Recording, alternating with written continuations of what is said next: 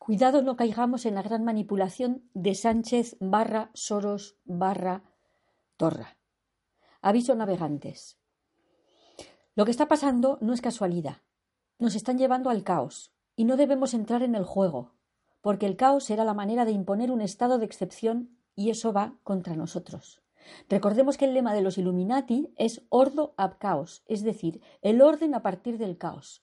Sánchez barra Soros barra Torra están provocando el caos para poder proclamar el estado de excepción y así cancelar las elecciones y recortar nuestras libertades todavía más. Desde aquí os digo y os pido que no participéis en ninguna algarada o contra algarada, porque todo está organizado desde la mano oculta de Soros que quiere destruir España lo que, está pasando es parte de un plan ¿eh?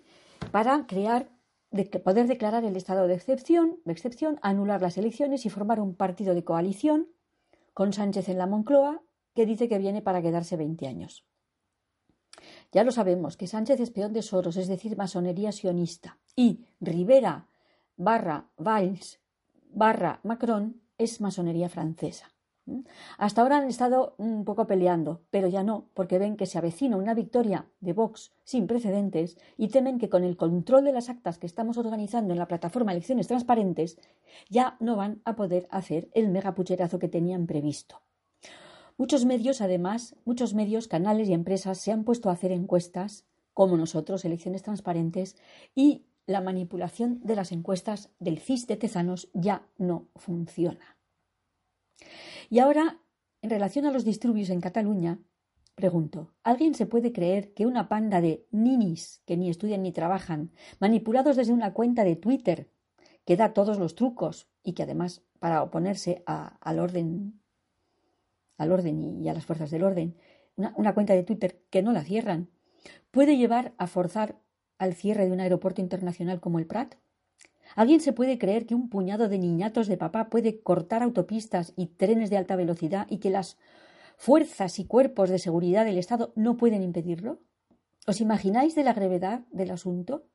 Que unos cientos o miles de jóvenes rebeldes en vaqueros y zapatillas puedan paralizar, por ejemplo, mañana la capital de España, simplemente tirando sillas contra la policía y prendiendo fuego a cartones y contenedores?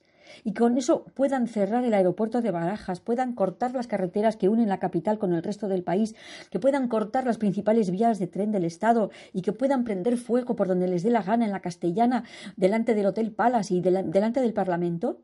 ¿De verdad nos podemos creer que, la, eh, esto es posible y que no está provocado y permitido desde el poder del, del Estado?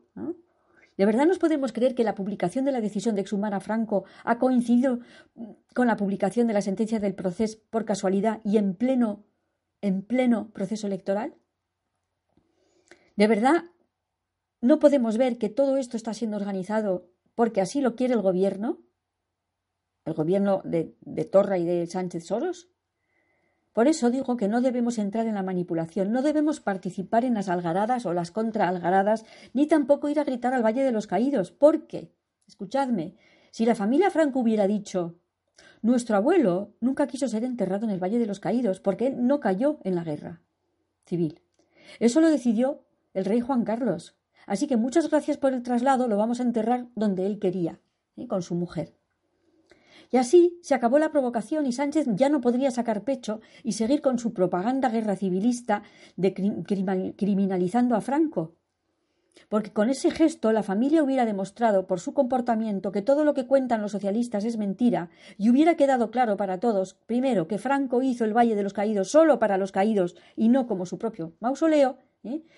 por tanto no hay que destruirlo, ¿eh?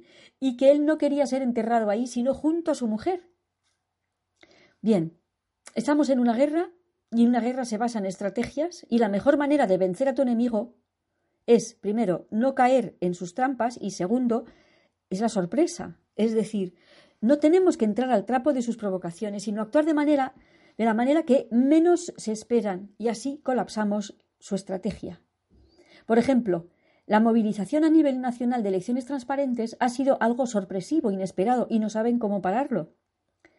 También pudimos ver cómo Pablo Motos, frente a Abascal, pues le falló la estrategia, quería pillarle y no lo consiguió.